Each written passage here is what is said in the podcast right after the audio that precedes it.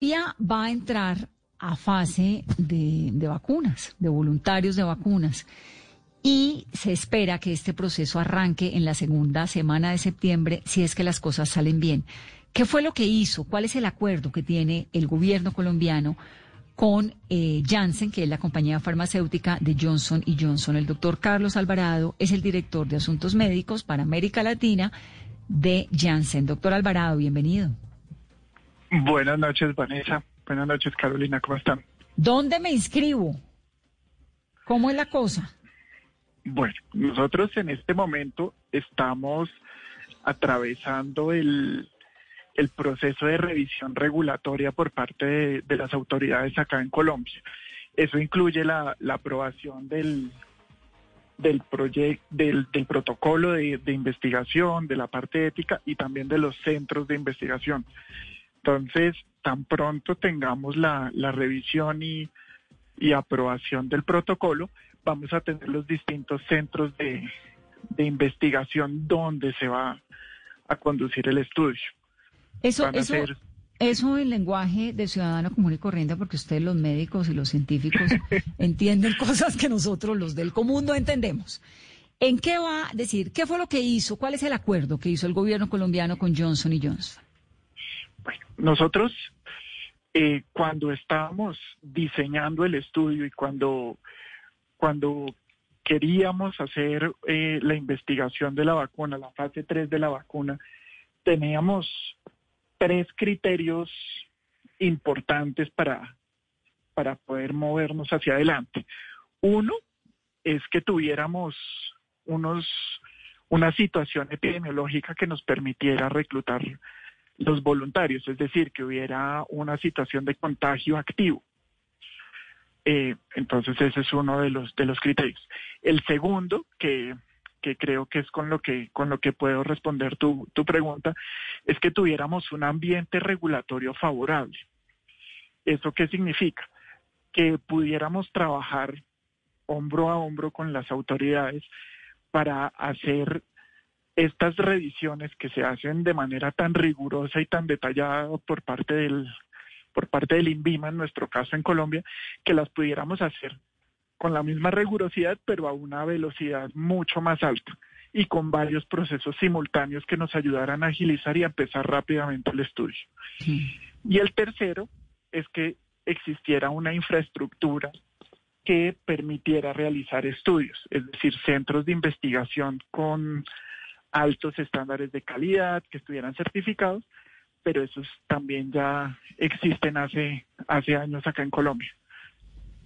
Y entonces llegan a un acuerdo con el gobierno colombiano que implica que de lado y lado.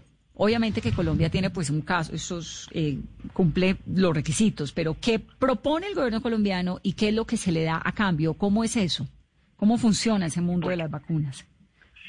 Eh, en este en este protocolo particular de, de, desarrollo de la vacuna, como te decía, lo, principal fue la oportunidad de, trabajar con las autoridades en, tener tiempos absolutamente récord en en los procesos de revisión y en los procesos de de aprobación que es el que lo que va seguramente puede venir adelante pero ya hemos tenido varias revisiones de temas que podían tomar meses los estamos haciendo en días ¿Y le da al gobierno colombiano algún tipo de beneficio el hecho de que sus ciudadanos se voluntaricen para la prueba vacuna? ¿Le da un beneficio de algo en la, en la adquisición de la eventual vacuna?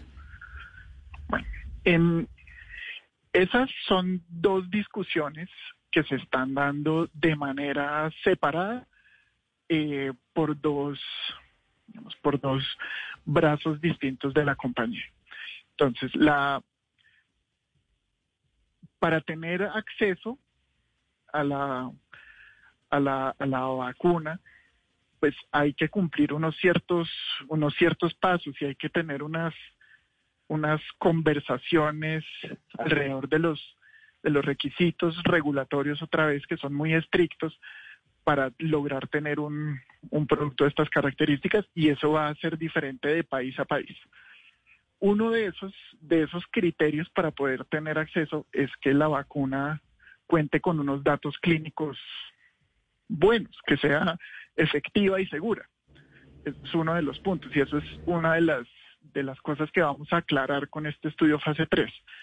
Entonces, digamos que aunque son conversaciones que sean simultáneas, el resultado de este estudio va a ser, y si es positivo, pues va a permitir que tengamos un producto viable para poder finalizar la otra conversación que sea por el otro lado. Entonces, a ver, a ver si le, a ver si le entiendo. Primero, entonces, Colombia hace un acuerdo y es que tiene voluntarios. ¿Cómo los va a conseguir? No sé, eso ahorita lo, lo explicamos.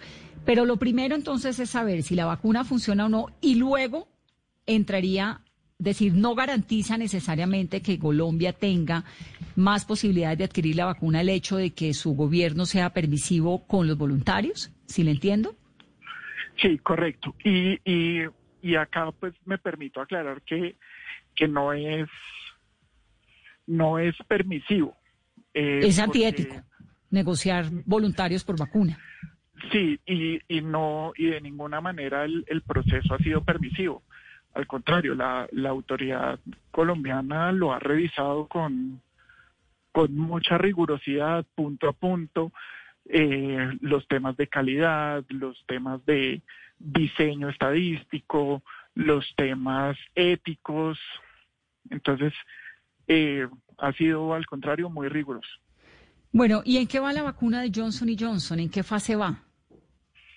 En este momento nosotros estamos concluyendo la fase 1, 2B, que es la fase previa, es una fase que se hace con menos voluntarios eh, y en eso se busca tener indicios de las dosis, se busca tener indicios también de eficacia y seguridad, pero, pero son estudios más pequeños. Ese estudio se está corriendo actualmente en Estados Unidos y en Bélgica. Una vez tengamos ese resultado, ese resultado va a estar al principio de septiembre. Vamos a tener los datos de ese estudio. Y con ese, si ese resultado es positivo, que es lo que, lo que esperamos que suceda, podemos arrancar con el, con el fase 3 acá en Colombia. Doctor, ¿y esos voluntarios van a ser solamente sanos o van a tener también eh, personas con comorbilidades que puedan aplicar para este proceso en Colombia? Sí, el estudio tiene varias, varias porciones de, reclutamiento, varios grupos de reclutamiento. Entonces, el primer grupo, personas entre 18 y 60 años con comorbilidades, después personas sanas mayores de 60 años y después personas con comorbilidades mayores de 60 años. ¿Y esos voluntarios, cuántos voluntarios y en dónde tienen eh, ustedes para estas pruebas que están haciendo de vacunas? Porque supongo que los, eh, los colombianos son 60 mil, ¿no? Son 60 mil en todo el estudio, en realidad. Eh, todo el estudio fase 3 va a tener 60 mil voluntarios. Entonces, habitualmente eso, los países ponen una proporción de voluntarios, va Estados Unidos, va a estar Brasil, seguramente ellos van a poner una cantidad mayor de voluntarios por el tamaño de su población. Eh, y Colombia va a estar ahí entre los tercero, cuarto lugar en ese, en ese tamaño de población y en número de voluntarios. Muy bien, y va apenas a entrar en fase 3, o sea que en realidad esta vacuna en comparación, por ejemplo, con la de Oxford, AstraZeneca, no estaría tan avanzada, ¿o sí? Eh, hay, hay vacunas y hay, hay candidatos de vacunas como, esos que están, que ya empezaron el, el fase 3, es, es correcto, hay otros que, que estamos culminando fase 1 2 en este momento en el número de voluntarios. Muy bien, y va apenas a entrar en fase 3, o sea que en realidad esta vacuna en comparación, por ejemplo, con la de Oxford, AstraZeneca, no estaría tan avanzada, ¿o sí?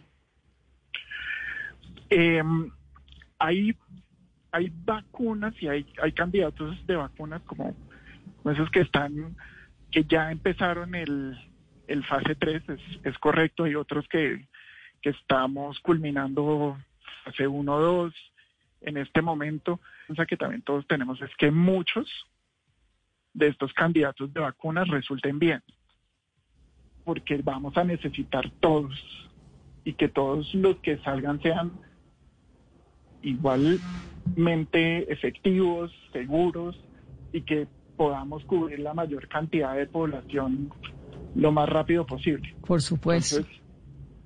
Por supuesto, de eso se trata.